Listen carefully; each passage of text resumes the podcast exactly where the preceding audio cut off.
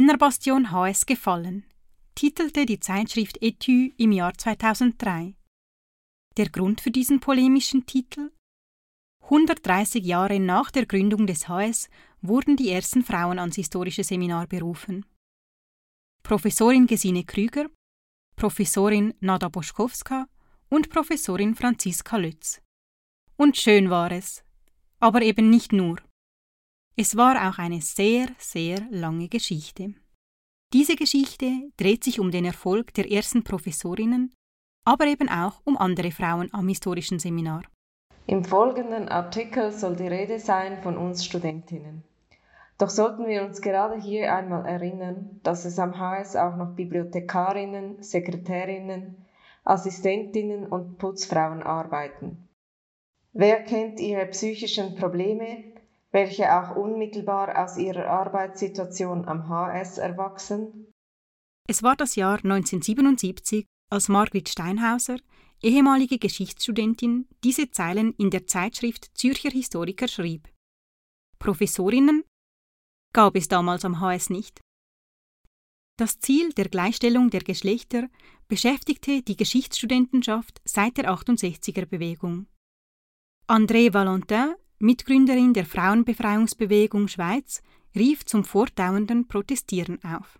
Meine Damen, Sie sind heute hierher gekommen, um sich Reden anzuhören, um zu feiern. Schön, aber wir fragen uns, wozu diese Feiern mit Musik und Bankett? Wissen wir nicht, dass das Jubilieren den Blick auf unsere wirkliche Situation verdeckt? Wir sollten nicht jubilieren, sondern protestieren und diskutieren. In diesem Sinne ist auch diese Geschichte eine Geschichte der Frauenproteste und ihrer Auswirkungen auf das historische Seminar. Die studentische Zeitschrift widmete dem Thema 1979 eine eigene Ausgabe. Kampf der Geschlechter am HS. In einer beiliegenden Umfrage bemerkte eine anonyme Studentin, Frauen werden nicht als denkende Wesen akzeptiert, weder von Professoren noch von den Mitstudenten. Die Arbeiten müssen doppelt so gut sein wie die männlichen oder hübsch und still. Die überfüllten unpersönlichen Seminarien mit einigen männlichen Superstars widerstreben mir zutiefst. Dazu kommt noch, dass das Thema Frau kaum vorkommt oder höchstens am Rande. Es ist auch nicht möglich, außer in kleinen privaten Gruppen, alternative feministische Ansätze und Theorien zu diskutieren. Margrit Steinhauser erinnert sich daran, wie der Alltag am historischen Seminar für die Studentinnen war.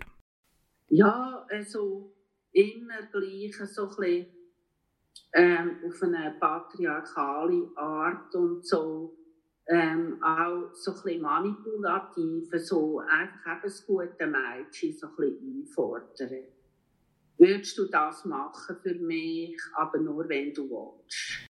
Die Studentinnen nahmen sich diesem Problem an. In den 1980er Jahren hing beispielsweise eine Suchanfrage in den Gängen des historischen Seminars. Arbeiten gesucht. Wer hat Arbeiten geschrieben, was das Thema Frauenrolle in der Geschichte betreffen? Wir wollen die versuchen zu sammeln und zu kategorisieren. Nähere Angaben ab dem Sommer. Semester 82 in der Bibliothek vom Historischen Seminar.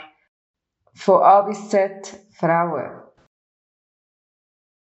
In den regulären Seminarien wurden Frauengeschichte und feministische Themen wenig oder gar nicht behandelt.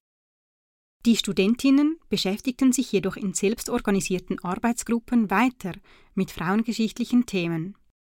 Sie arbeiteten zum Beispiel mit den Historikerinnen Heidi Witzig und Elisabeth Schoris an einem Quellenband.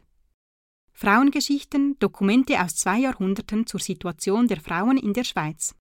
Dieser Quellenband wurde 1986 im Limat Verlag veröffentlicht.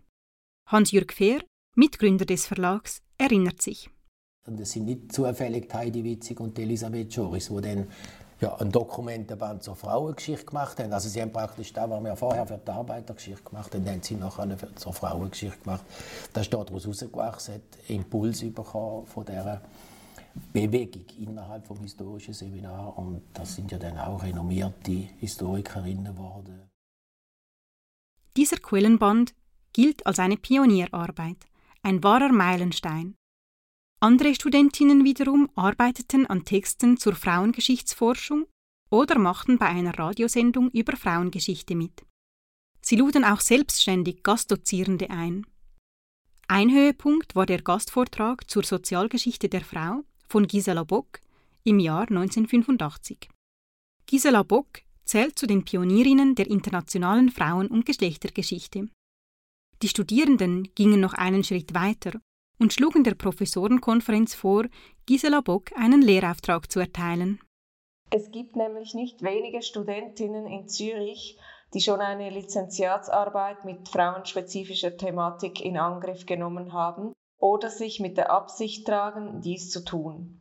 Es wäre sehr wünschenswert, wenn Frauengeschichte, also die Geschichte der Beziehungen zwischen Frauen und Männern, sowohl von einer geschlechtsspezifischen wie auch übergreifenden Fragestellung her vermehrt reflektiert würde. Die Bemühungen der Studierenden setzten bei den Themen an, die im Kontext der neuen Frauenbewegung standen.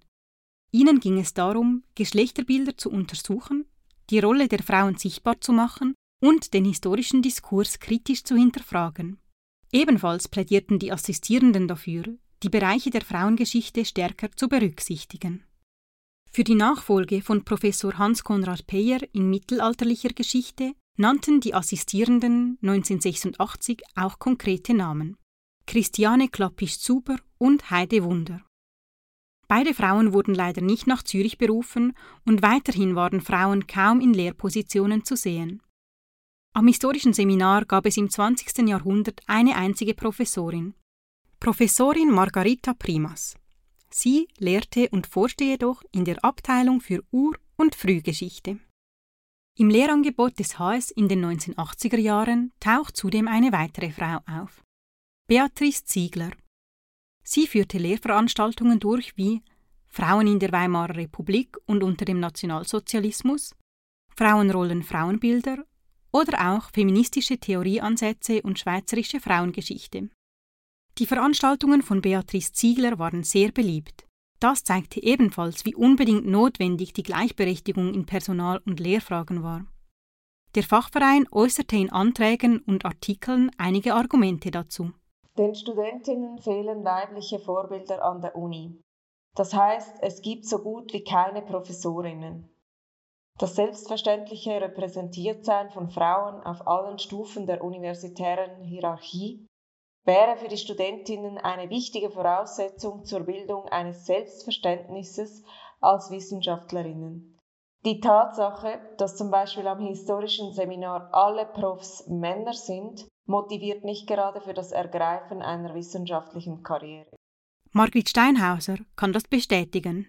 Aber die Wissenschaft, also das hat man irgendwie, weil, weil einfach das in der Schweiz damals einfach praktisch gar nicht möglich war. Und ins Ausland hat man, also man hat einfach das nicht gedacht. Frauen waren also damals in der Wissenschaft etwa gleich schlecht vernetzt wie unsere Internetverbindung bei diesem Gesprächsauszug.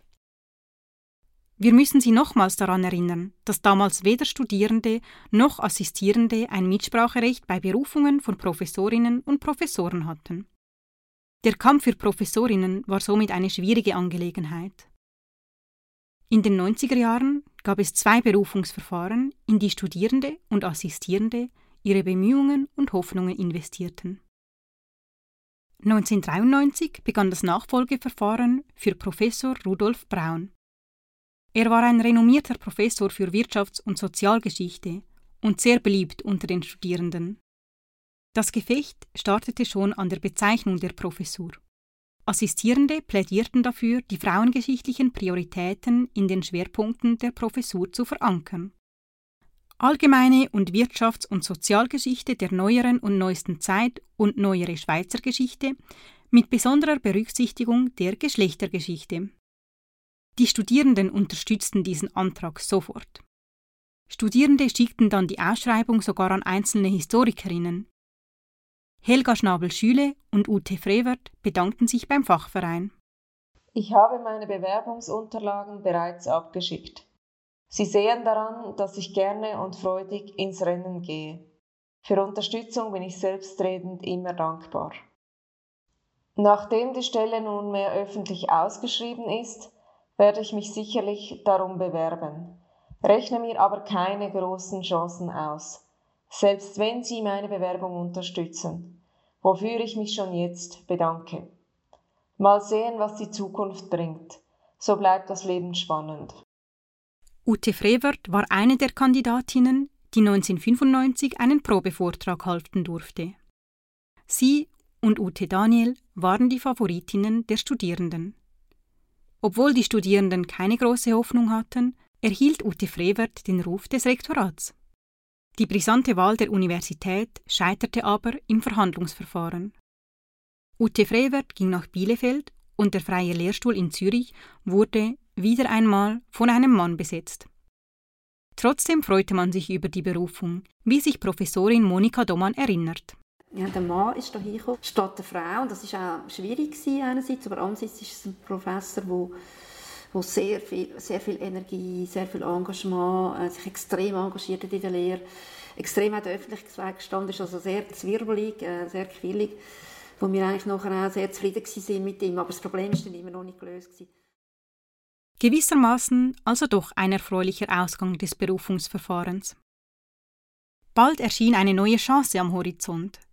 1997 zog Professor Kaspar von Greyerz von Zürich nach Basel. Es wurde also wieder eine Stelle frei. Erneut waren zwei Kandidatinnen die Favoritinnen von Studierenden und Assistierenden. Eva Labouvi und Susanna Burkhardt. Von der Kommission wurde aber Bernd Röck auf den ersten Platz gesetzt. Geschichtsprofessoren bleiben unter sich, betitelte der Tagesanzeiger die Wahl. Die Studierenden fragten sich, warum sich das Männerkollegium vor Professorinnen fürchtete. Falko Schnicke forscht zur Vermännlichung der historischen Disziplin. Also ich glaube nicht, dass wir in den 2000ern noch primär davon ausgehen können, dass Ängste oder Vorurteile gegen Frauen wie im 19. Jahrhundert eine Rolle spielen. Ich denke, hier geht es eher um eine Frage der Definition der Institution. Und das ist eben eine Machtfrage. Aus der Institutionenforschung wissen wir, dass Institutionen eine Tendenz zur Selbstreproduktion führender Eliten haben und das gilt eben auch für Hochschulen. Äh, kurz gesagt, äh, man stellt denjenigen ein, der einem selbst am ähnlichsten ist. Das Letztere schien der Fall zu sein. Die Universität änderte sich langsam. Endlich gab es eine Gleichstellungskommission. Ein Kompetenzzentrum für Gender Studies wurde 1998 ebenfalls gegründet. Dennoch gab es weiterhin keine einzige Professorin am historischen Seminar. Die Studierenden fragten sich, ob das HS auf ewig eine Männerbastion bleiben werde Glücklicherweise können wir diese Frage heute mit einem Nein beantworten. Im neuen Jahrhundert begannen gleich drei Berufungsverfahren, die die Geschichte des historischen Seminars veränderten. Die Suche nach der Nachfolge von Professor Görke und Professor Bitterli und die Besetzung des neuen Lehrstuhls für das 18. Jahrhundert. Wozu sollen wir hier wieder ein langes Verfahren beschreiben? Lange Rede, kurzer Sinn. 2003 war es endlich soweit. Lange musste das historische Seminar der Universität Zürich auf eine Professorin warten. Nun darf er sich sogar über drei freuen. Und es wurden sogar immer mehr. Im Februar 2022 sind acht von 15 Lehrstühlen in Frauenhand. Nicht nur das, Solidarität unter den Frauen wird gelebt, wie Professorin Monika Domann erzählt damit es zu mehr Diversität führen kann. Das betrifft ja nicht nur Frauen, es betrifft ja andere Gruppen auch. Es braucht immer ein eine kritische Masse. Würde ich sagen, es braucht auch einen Kampf und es braucht nachher in dem auch Solidarität. Und ich würde sagen, es hat auch so etwas, das spüre ich bis heute. Es gibt wirklich Frauensolidarität. Ich weiß nicht, ob Sie das wissen, dass wir immer am Dienstag zusammen zu Mittag essen ich glaube, es ist wichtig, dass es so Ort immer noch gibt, weil ähm, wir müssen dranbleiben, dass es nicht plötzlich wieder in die andere Richtung kippt. Doch vor noch nicht allzu langer Zeit war das historische Seminar ein von Männern dominierter Ort.